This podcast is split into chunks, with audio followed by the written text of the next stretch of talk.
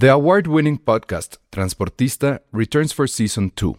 This time, we'll meet Beto Coral, who has lived his whole life in pursuit of one thing justice for his father, a police captain. Captain Coral was mysteriously murdered shortly after leading the search block that captured and killed notorious drug lord Pablo Escobar.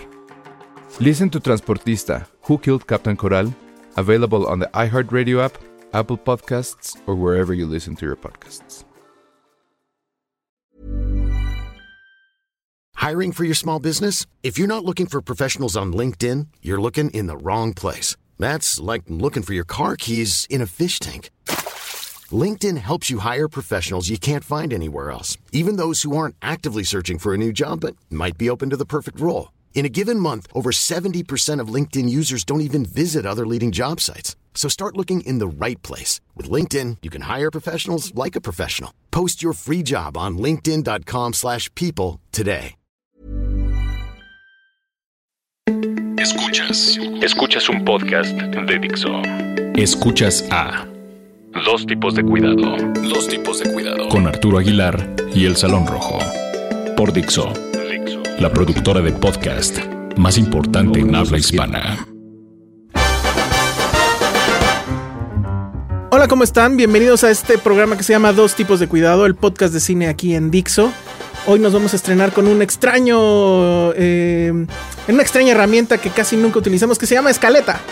Y nos acompaña hoy también, como todas las ediciones, Arturo Aguilar. ¿Cómo estás? Buenos días, tardes, noches, depende de a qué hora estén escuchando este podcast. Bienvenidos de nuevo a Dos Tipos de Cuidado. Y ahora con la, ahora sí que con la escaleta bastante llena, porque Sí. resulta que ahora sí hubo muchos estrenos. Somos, somos como metro en hora pico. Y se nos Así juntó de- además algunos pendientes de la semana pasada, porque solo le dimos salida, merecida salida, habría que decir, a Carmen Tropical. Exactamente, entonces, pues vámonos rápido, porque si no, no va a alcanzar a hablar de todo.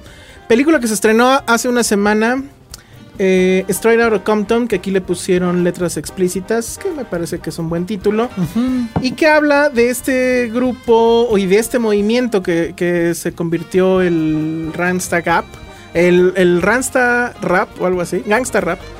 Y que eh, pues eran este grupo que se llamaba NWA, que era Dr. Dre, este, Ajá, era Dr. Dre, Eazy-E, Eazy-E, Ice Cube, Ice Cube y MC había alguien Ren más. y DJ Yella. Pero NWA quería decir Niggers, Niggas with Attitude. Y básicamente pues es una biopic que va a seguir la historia de estos eh, chicos que estaban en el Los Compton. pioneros. Sí, totalmente de- del asunto del rap y de decir cosas con el rap. Eh, pero bueno, es una biopic que pareciera que empieza siendo muy em, clásico, o sea, como que sigue la dinámica clásica de cualquier otra biopic, pero que creo que al final hace algo muy interesante que es, uno, creo que nunca deja... eh, o sea, siempre está con el dedo en el renglón de eh, vamos a hablar de cómo vivían o, o de cómo la marginación de la comunidad negra, de cómo estos chicos, pues, este, hay una escena donde están en una conferencia de prensa y les empiezan a achacar porque fue la época donde estaban en el asunto de que la música es muy violenta y incitan a la violencia. Ellos inventaron ese himno que se llamaba Fuck the Police y que obviamente no, no tenía nada contento a la policía de ningún lado. Y en esa conferencia de prensa le dicen, ¿por qué hablan de esto? Y le dicen, pues es que nosotros hablamos de lo que vivimos. Y probablemente en tu barrio, este, pues las cosas sean diferentes, pero en el mío, yo lo que veo es violencia, es este, que a, la gente de color, pues la detienen simplemente por ser Sí. gente de color, por ir eh, caminando en la calle, hay droga, etcétera, y pues es de lo que canto, ¿no? Eh, no sé a ti qué te pareció la, la película. No, y creo que se mantiene ahí. Creo que podría dar más. Creo que extrañamente se queda. Yo siento que se queda en. Entre la entrega de una buena biopic a secas musical por el asunto exacto de es un fenómeno social, en su momento fue un punto y aparte, porque no se trata nada más de la irrupción en, en la escena, en la industria musical, sino como dices, el valor que tuvo, la importancia que tuvo, la llegada de ese tipo de música que se convertía en una declaración de guerra, una declaración de principios respecto a lo que vivían ciertos tipos de comunidades en ciertas ciudades. Pero creo que a la hora de hacer el retrato de lo que está pasando en ese fenómeno y contexto, convenientemente para la búsqueda que tiene la película de ser un enorme gancho para todos aquellos que pudimos haber crecido escuchando diferentes versiones o grupos que, ten- que, que obviamente aparecieron en el mapa del rap en los 90 y después. Hasta Eminem hace poco tuiteó de yo no sería nadie, yo no existiría si NWA. Es el de, ah, no, claro, tienen una enorme importancia. Pero su retrato completo creo que nos lo quedan a deber porque hay muchas cosas de ese mismo contexto que se pasan obviando y que deciden no poner. Y para mí, por ejemplo, una de las que yo fui fan de, de ellos, o sea, de Ice Cube y de Dr. Dre, como de su evolución musical y profesional que fue bien interesante, cómo se metieron en la industria, en el sistema y supieron medio insertarse, medio cambiarlo. Pero había una parte, lo que tiene que ver con violencia hacia las mujeres a lo largo y ancho de su historia es en verdad importante y preocupante. Que y que aquí nunca se toquen Se toca muy Pero- poquito. O sea, lo ves porque siempre hay ahí una Ah, sí. chica. y siempre están en hay una bacanal. para que exacto como en video de, de rapero O sea, no es muy. Ahora, curiosamente, la película no es muy explícita en eso. exacto que- pero es un hecho. O sea, sí son unos machistas 100%. El otra cosa que tampoco es explícita en el uso de las drogas. Ajá. De repente por ahí ves algo, de repente. Pero también dices, bueno, es obvio que estos tipos se y metían. en, y en lo que tú decías al principio, en el establecimiento como muy clásico del tipo de retrato que se hace, te perfila a cada uno de los personajes demasiado encasillados en quién tienen que ser. El poeta, el genio de la industria, el que entiende esto. El traidor. El, traidor, exacto, es el de... Creo que eran más que, cada, que esas cosas cada uno de ellos, ejemplo, para bien y para mal. Pero aún con todo eso, creo que la película sí, y creo que eso es lo que me gustó, eh, aunque sigue esa linealidad clásica, creo que de todos los personajes puedes medio amarlos y odiarlos por diferentes cosas. Excepto tal vez Dr. Dre. Y eso me, me- me sacó mucho de onda. Él Sí. es productor junto con Ice Cube. A él lo dejan de demasiado todos- bien exacto, parado, exacto. Es que a eso me refiero. Es disparejo a la hora de ver cómo los dibujan del todo, porque hay también esa relación, necesidad de quedar bien, porque son coproductores ejecutivos, porque todavía son figuras de la industria hoy en día importantísimas. Entonces no se atreven a ser tan críticos, críticos como podrían, mientras sí está la parte súper interesante, súper real, de cómo en su momento la música que ellos sacaron de un barrio marginal y violento provocó un cambio. Incomodaba al Ajá. FBI, incomodó a la Casa Blanca. De hecho, Sí. bueno, e- es, es la época además donde se dio el asunto de Rodney King. Sí. O sea, todo ese asunto prendió aún más a, pues, ahora sí que a la banda. Y bueno, pues la, la- la parte musical creo que sí está muy bien reflejada, los conciertos, eh, Sí, el fenómeno que Y fue. los subtextos más interesantes creo que están muy, muy ocultos, como ese del machismo, o como otro, que es que al final sí mencionan que Dr. Dre, por ejemplo, pues se vuelve casi casi un magnate eh, con el asunto de los audífonos, Sí. que tiene no sé cuántos discos de oro, platino y demás. Y es curioso porque justamente estos eran un grupo de jóvenes que eh, cantaban contra el establishment eh, que, que habían en, su- en donde vivían y en Estados Unidos en general. Y a- hoy día son parte completa, total y absolutamente Del del, sistema, claro, sí. Los famosos audífonos que dicen los que conocen de audio son los peores. Ajá.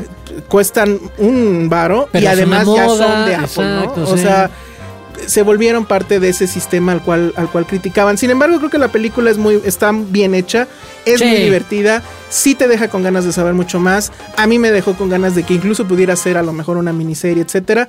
Pero Creo es que muy eso recomendable. sería interesante. Creo que sí. Una miniserie eh, antología, o sea, que no tuviera segunda temporada de más. No, seis, ocho capítulos, diez capítulos, pero contar como completo el desarrollo de cada uno de los personajes involucrados, del contexto y demás. sería- Paul Giamatti sí. es, aparece, que bueno, a Paul Giamatti le deben creo que como Cobrando 40 ahí el-. O sea, no, bueno, ha hecho de todo, pero le deben muchos Óscares. Aquí lo vuelve a hacer muy bien como el manager de ellos. En fin, vayan a verla. Yo sí le veo como que huele a nominación, ¿eh? De mejor película, tal vez. ¿En mejor película? Yo creo, este, no sé, tengo, tengo ahí como que esa idea. Vamos a ver qué pasa. Por lo hay pronto es una película que además en Estados Unidos hizo muchísimo dinero y con una inversión pues realmente Sí, mínima, porque sí, bueno, sí. obviamente no hay efectos ni nada.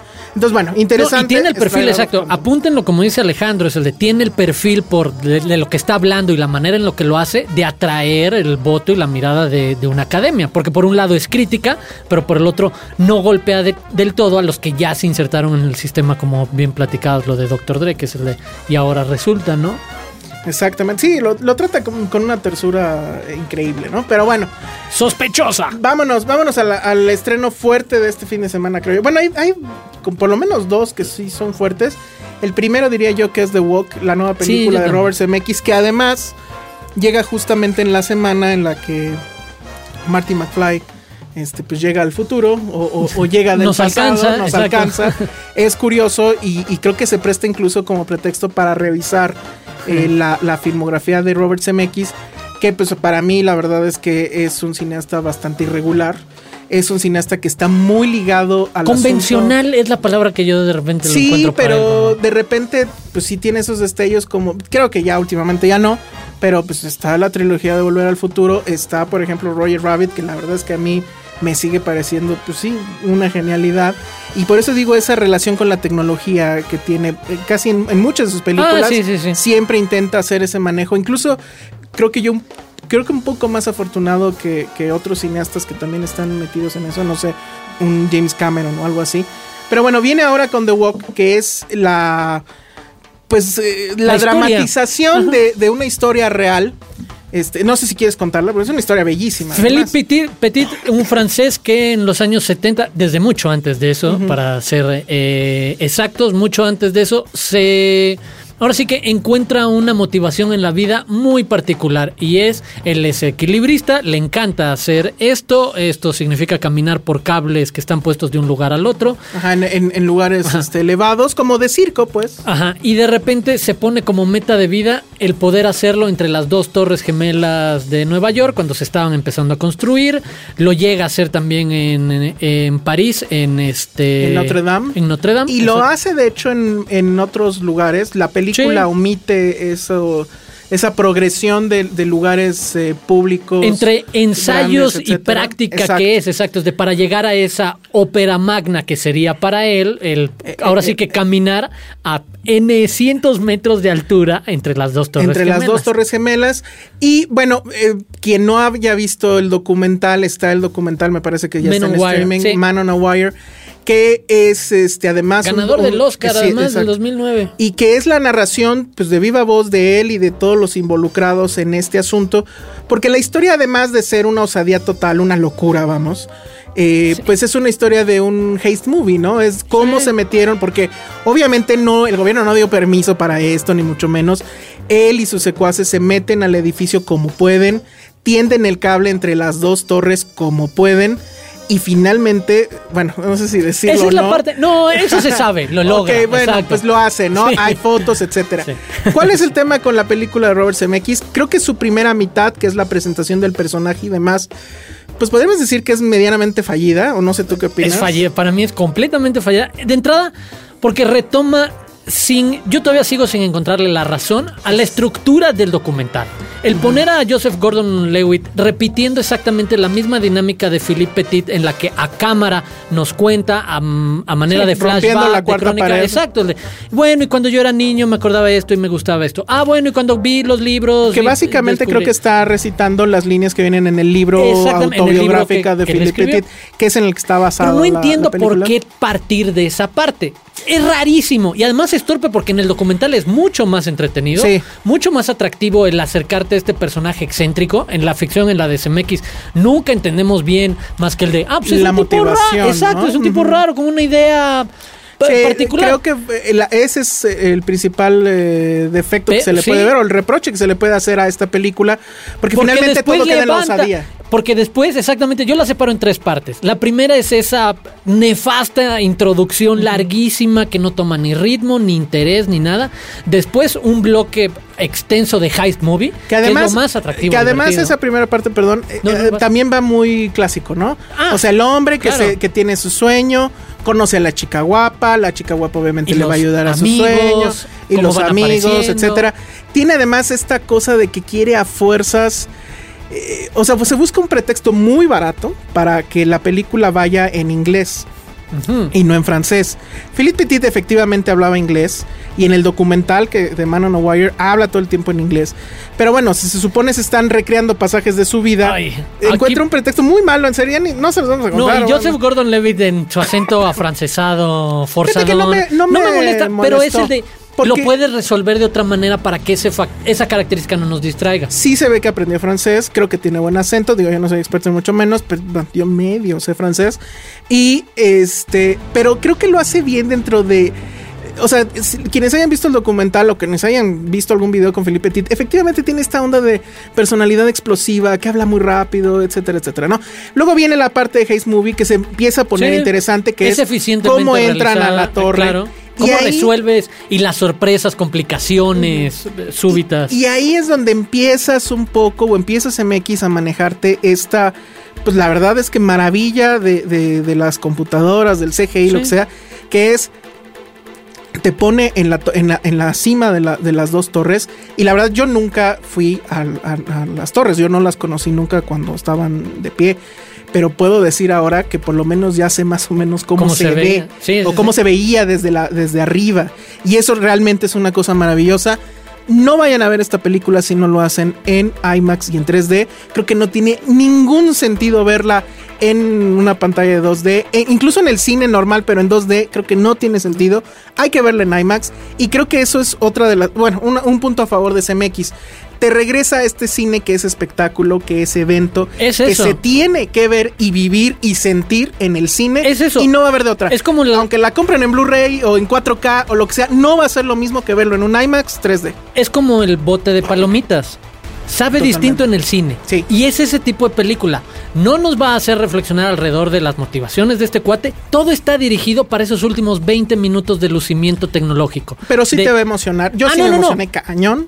Creo que cumple muy bien, o sea, no me emociona, pero creo que es eficiente, es cumplido, o sea, tiene sus diferentes momentos y etapas y al final sabe utilizar la herramienta para lo que está hecho, que es eso, es el de, claro, la grúa larguísima que te toma desde la explanada de las Torres Gemelas, subes pegado a la pared y de repente estás sin cortar a un lado de él, teniendo a la gente a 300 metros abajo, es al algo que no podías imaginarte Y que está- apenas ahora el nivel de efectos especiales sí lo hace ver más realista, porque sabemos que hace 5 años, 4 años, eh, cuando el final del Señor de los Anillos o demás se hubiera visto hace 8 años, súper chafa. no. Hay alguien, yo escuché eh, eh, comentarios ahí random, no sé de quién venían, pero se supone que en la función éramos puro gremio, que decían que sí se veía muy computadora. Yo más bien creo que él lo que hace es verlo como que más brillante. Hay una obsesión, porque al final de eso se trata la película. Creo que ni siquiera le interesa el tema de Philippe Petit tal cual. Lo que le interesa es hacer ese homenaje a Nueva York, lo que le interesa es el homenaje a las torres. No sé si homenaje a Nueva York. Creo que lucirse con lo que le permite la tecnología para recrear. Pero todo el tiempo están las 300 torres. metros. Exacto, allá Todo el arriba. tiempo, todo el tiempo. Que, ya no puedes Creo que la voz en off, Sí. o bueno, la, la- la narración rompiendo la cuarta pared, etcétera, es como que pretexto para que todo el tiempo estén de fondo las torres, las torres, las torres. A mí la verdad es que eso sí me emocionó mucho. La, la- la escena donde ya finalmente él empieza a andar en la cuerda, sí es vertiginoso, o sea, sí te contagia el vértigo. eh, No, sí crees que está arriba. Hace el truco. Es que ese es el truco que tiene que, truco. Que vender. Parece que está ahí arriba Joseph Gordon Levitt. Sí. Sí, y ¿Te lo saca de onda? Sí, Sí. dices, no. Es un gran, en ese sentido igual, Exacto. CMX es un gran manipulador de, de emociones y aquí lo vuelve a lograr. Pero ¿cuál sería tu tercera? Dijiste que la dividirías en tres partes. Ah, no. El, el haste y ya el y estar el arriba. efecto especial, exacto. muy Que es como el cierre y demás. Y, y finalmente creo que además es hasta mañoso efectivo en esos MX porque sabe que la mayoría de la gente, y lo platicamos la- las otras semanas, en el de ¿qué va a buscar la mayoría de la gente al cine? Que no es lo que tú y yo muchas veces buscamos, sino cuál, cuál es el último sabor que se te quedó en la boca. Y si te quedas con esos 20 minutos No, de, totalmente. oye, sí está cañón, aunque por supuesto no dejaré de quejarme de, güey, la primera media hora, 40 Sí, minutos es sí. súper desperdiciable, Sí. que estabas pensando. Pero al final, exacto, pero al final no es su vamos. intención y es lo del boleto para que estés ahí en el cine viendo esa parte. Si quieren ver la historia más atractiva, ya está en Netflix. ya está en Netflix. Men on Wire. Vean Man on a Wire y este y ahí sí creo que hay una hay un debate respecto al tema del arte y, Sí. y- y del arte venciendo a la barbarie. Y que ahí CMX creo que hay un momentito en esos minutos que dices finales en los que también le hace su guiño a lo que logra es como un retrato muy artístico de esos momentos. Cuando ya nada más es computadora y simulación y demás, hay algunos que son casi como pinturas. Sí, y que dices, ay, estás ahí, ¿sabes? Sí, sí, Muy cerca de ese ahí, preciso tema. ahí. De lo que dice Petit, es el de, no se trata de un deporte extremo, es un arte. Es un arte, Ajá. exacto. Y creo que es esa idea no la no la recalca todo lo que creo yo debió de haberla recalcado. Se queda más en un tema. O sea, seguramente la gente cuando lo platique, igual va a decir, ay, pues es la historia de un tipo loco que. Y de cómo se colaron y lo consiguieron. y pues no, o sea, sí había una, un tema artístico y que sí le dio, creo que otra identidad a la ciudad y, y- y le dio otra identidad incluso a las torres. Y es muy interesante, creo que eso no lo trae el documental ni lo trae esta película. Que a mí, pues sí, a lo mejor por un poco de morbo me interesaría saber cuál fue su reacción de Philippe Petit cuando se enteró o cuando vio a las torres caer. Sí. Que eso debió de haber sido devastador. Sí. O sea, si lo fue para todos nosotros, para él No, debió, no. sido- debió de haber Él sido debe- particularmente Por supuesto, una relación muy aparte, única, porque además, y lo cuenta ahí, es el de, al tipo se le ocurrió hacer esto cuando empiezan a construir las torres. O sea, cuando dice, ah, va a haber la posibilidad de crear este puente con un cable dentro de meses. Cuando eran un, un dibujo nada más, ¿no? Sí, Pero bueno, entonces ahí está The Walk. Insistimos, vayan a verla en IMAX y en 3D, Sí, no hay exacto, es de pantalla y efecto. Sí, Totalmente. es el boleto, o sea, literal. Muy bien. Será, será su boleto IMAX mejor gastado en, en- en un rato.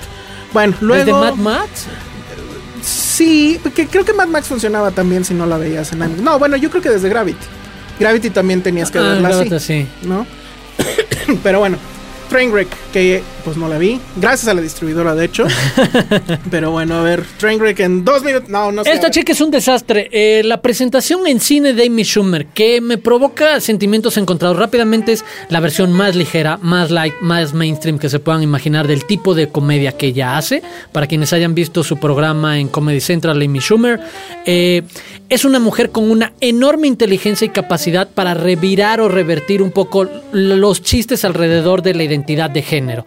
Y los chistes que conocemos machistas y que de repente empezaron a caer fuera de moda porque ya no estaba políticamente bien visto este, el asunto de hacer chistes sobre mujeres eh, machistas, pero sí se abría la oportunidad de que las mujeres se comportaran también como los hombres e hicieran los mismos chistes referentes al sexo, a que si te gusta un güey o no, a que si la tiene muy grande te espanta, a que te quedas dormida después de hacerlo, así como un güey y ya no quieres nada más, etcétera. Creo que es una chava que tiene un enorme talento para eso, pero la película se queda corto para mostrar hasta dónde puede llegar. La primera parte, y es la chava típica que lleva toda una juventud hasta sus veintitantos de sexo, fiesta, desenfado, Que- desenfreno. Que su papá, ¿no? Es el que les enseña todo. a las dos hijas que. ¿Cómo era? Que Porque la, su trauma- la monogamia es una fantasía o algo Exacto. así. Y se los hace repetir cuando eran niñas. Cuando están niñas y cuando se di- divorcian, cuando les da como la noticia de nos vamos a divorciar, pues le- les queda como esta carga a las dos hermanas. Una de las hermanas lo asimila normal, la otra se lo toma a pie juntillas como. Religión y se convierte pues en esta mujer que, que va a caer Ahora- en excesos y que después va a tener, que ahí es donde viene el arco natural del lugar común, típico y convencional de Hollywood, que es una película de comedia de Hollywood, en la que obviamente la mujer va a tener un aprendizaje de vida, una llamada hacia la madurez, un... Pues sí, o sea, no está mal lo que hice, es parte de la experiencia, que es como un poquito el giro moderno que Pero tiene ya no lo voy a hacer, ¿no? pero ya estuvo bueno. No tanto no lo voy a hacer, sino de ya cumplí esa etapa. De está bien que la hayas tenido, pero hay un momento en el que tiene. Creo que ese es más el de el speech. Más que arrepentirte de lo que hiciste, aceptar que hay un momento en el que dices, ya, como, ya no seas chaborruco. Ok. Ya, exacto, ya acepta Pero, que pero lo no pasaste. traiciona al personaje de Schumer en la tele. Un poco. Ah, no, al de, al de la tele mucho. Porque en la tele nunca diría eso, ¿no? No, el de la el- tele se seguiría. No, no, no. el, el de la tele llega exacto hasta sus últimas consecuencias en esta como defensa de, del absurdo y el el egocentrismo y la personalización de las experiencias, bla, bla, bla. No, aquí cede a que en algún momento el romance, la aparición de alguien que te hace ver las cosas de otra manera, va a tener que llevar al final feliz y demás. O sea, en eso es, no se atreve a dar esos otros pasos, pero en el trayecto tiene esos pequeños guiños que te hacen ver que hay una comedia extra detrás. Ahora, sí y está que tiene ese chistosa, juego. pues. Sí, está, exacto. O sea, sí te la vas a pasar Bueno, bien. Sí, sí, sí. Ok, perfecto. Es, en Estados Unidos hizo mucho ruido porque pues la película es, es Judd Apatow, ¿verdad? De Sí, hecho. el director. Y bueno, pues obviamente no costó nada, o sea, bueno, eh, un presupuesto bastante normal. Sí, el guion es de la propia O sea, no hay, no hay CGI, etcétera, y ganó muchísimo dinero.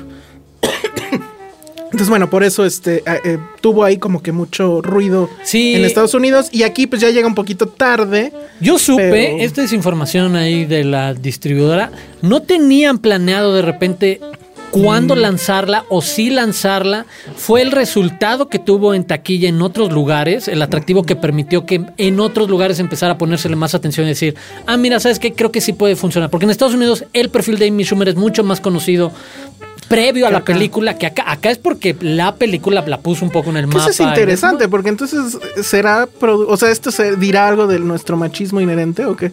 O sea, no podemos soportar a una mujer que se la pase ser. cogiendo como hombre Sí. y exacto. desechando hombres. No, no, no, portándose como como, los- hombre, exacto. Ajá, como sea, el lugar común que desechando conocemos del parejas hombre, sexuales, Exacto, y diciendo, ah, güey, a la que sigue y demás. Sí, es eso exactamente. Ese es su juego de comedia.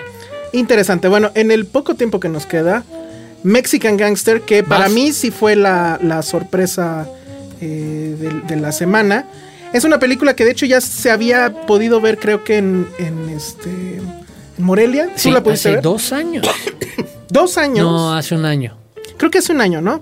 Había un ¿O corte dos? y dicen, de hecho, que el corte de Morelia es diferente al corte de esto. Eh, es una película basada en un hecho real. Ahorita les, les busco el nombre, pero bueno, sucedió en los, en los 80s y es eh, un ladrón de bancos que se volvió, digamos, no Era que- más que un ladrón. pues sí, pero no quiero spoilerear el tema. Se volvió, digamos, famoso, o el caso se volvió famoso porque, bueno, robaba muchos bancos con una habilidad inusitada.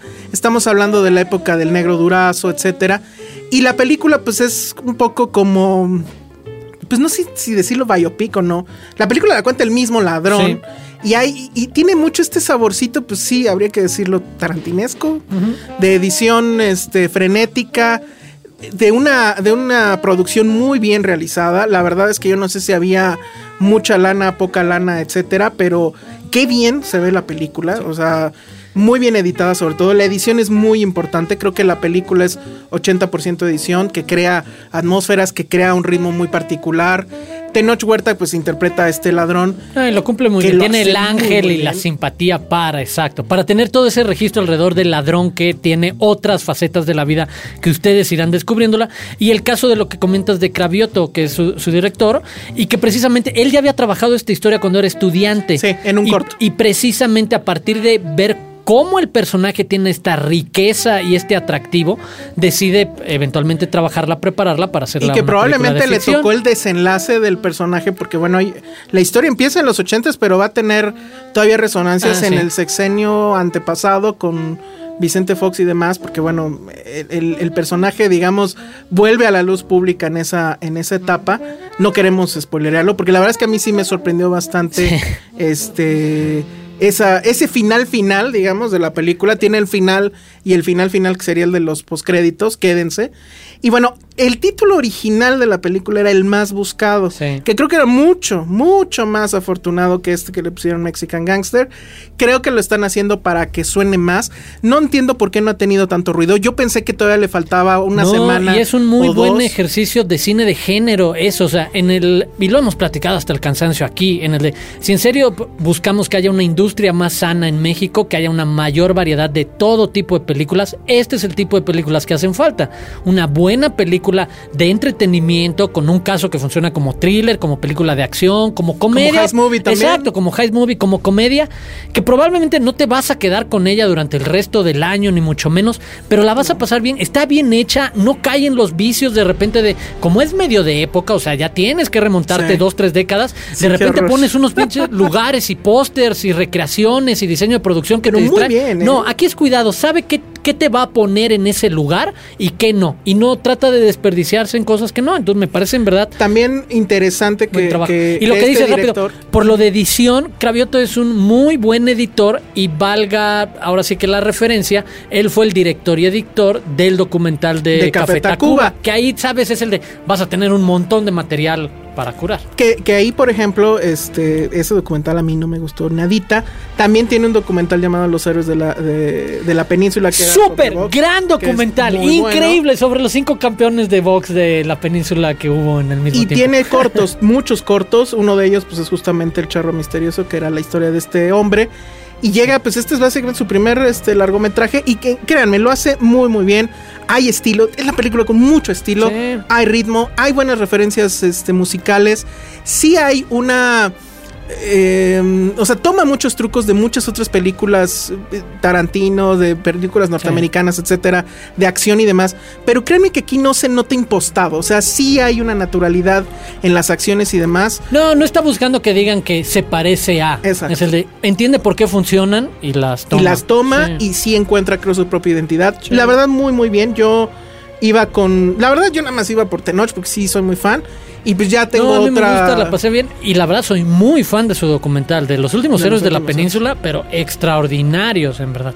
Entonces, Y, búsquenla rápido, como gángster americano, eh, gángster mexicano, pero Sí. en realidad es el más Mexican buscado. Gangster. Sí. Y nos despedimos con Victoria, la película de Sebastián Schnipper que cuenta durante un dos horas 20 minutos en una sola toma lo que le pasa a una española viviendo en Berlín cuando sale de un Reven, de un rave eh, de música electrónica y demás, se topa con un grupo de jóvenes alemanes que le invitan a tomarse una cerveza y demás y al más puro estilo de repente de After Hours de Scorsese, eh, de no sabes en qué pueden deparar esas dos horas de accidentes y demás. Que va a pasar todo. Exacto. puede pasar todo. ¿Qué va a pasar alrededor de un asalto de banco y de consecuencias y sorpresas?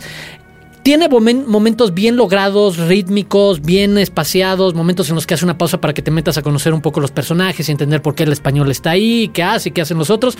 Pero sobre todo creo que está alrededor el atractivo de que son dos horas 20 minutos sin corte. O sea, plano lo mismo del, del plano secuencia de Birdman, pero aquí por las calles y antros y restaurantes y bancos y mil lugares más de Berlín. Sí vale se resuelve bien. bastante No la hay un momento que dices, ya chole. Sí, creo que puede haber un momento en el que dices, ¿qué más puede pasar? Pero está, como está natural. trucado como el de, el de Birdman. O sea, el Birdman es un plano secuencia, pero sí hay cortes que son, están eh, ocultos. Aquí sí se ve que sea... No, los ocultan bien. Los ocultan bien. Y, y son más tradicionales, más de vámonos oscuros al Ajá, rinconcito, al, ajá, al pasa por esta O- o piedra. pasa un poste muy grueso. Exacto. Mucho más por ahí, pero creo que es- mm, está muy bien ejecutada, muy interesante y no cede al final hacia las convenciones de por dónde lo podrías resolver. Y aunque sí puede haber algún momento en el que digas, ah, ¿qué más puede pasar? Es porque ya no crees que pueda haber un giro, porque ya te lo aplicaron como tres veces de, y ahora pasa esto, y es el de, bueno, ya, ¿no? Pero llega un buen final interesante, no de lugar común, no facilote. Bien. Entretenida, la verdad atractiva es. Bien, ya me Hay buenos estrenos. Y de hecho creo que esa también va a estar en Morelia. Ya me Sí, la viene Morelia. sí, sí, sí. A ver si platicamos un poco de eso en la siguiente emisión. El miércoles. Sí, no, el, el miércoles que entra el 21. Pues ya lo habíamos comentado, es el día que llega Marty McFly a nuestro presente, su futuro. Y a los cines. Y, y a los cines también ese día, y creo que toda esa semana va a estar la trilogía, creo que en las dos cadenas, de hecho, eh, se va, se va a proyectar, ah, bueno, en cable, seguramente en Canal 5 harán su trilogía de cuatro películas y pondrán la 3, la 1 y la 2, en ese orden. Pero aquí en Dixo eh, va a haber un programa especial. Ahora sí que busquen el miércoles, entren a Dixo. Va a haber un podcast especial sobre Volver al Futuro que además es, digamos, en la jerga de los cómics, un crossover con los amigos de Cinemanet y con los amigos de Cine Premier que ya tienen, bueno, Cine Premier está estrenando podcast.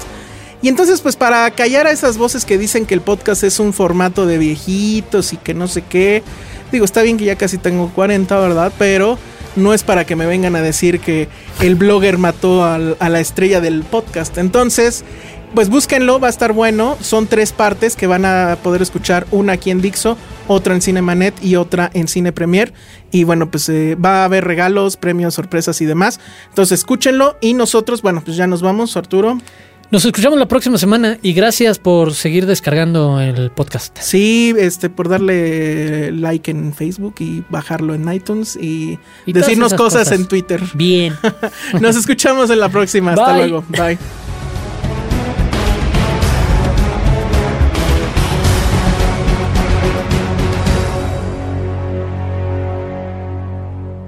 Dixo presentó Dos tipos de cuidado. con Arturo Aguilar y El Salón Rojo. El diseño de audio de esta producción estuvo a cargo de Carlos Ruiz. Mom deserves the best, and there's no better place to shop for Mother's Day than Whole Foods Market. They're your destination for unbeatable savings, from premium gifts to show-stopping flowers and irresistible desserts. Start by saving 33% with Prime on all body care and candles. Then get a 15-stem bunch of tulips for just $9.99 each with Prime. Round out Mom's menu with festive rosé, irresistible berry chantilly cake, and more special treats. Come celebrate Mother's Day at Whole Foods Market.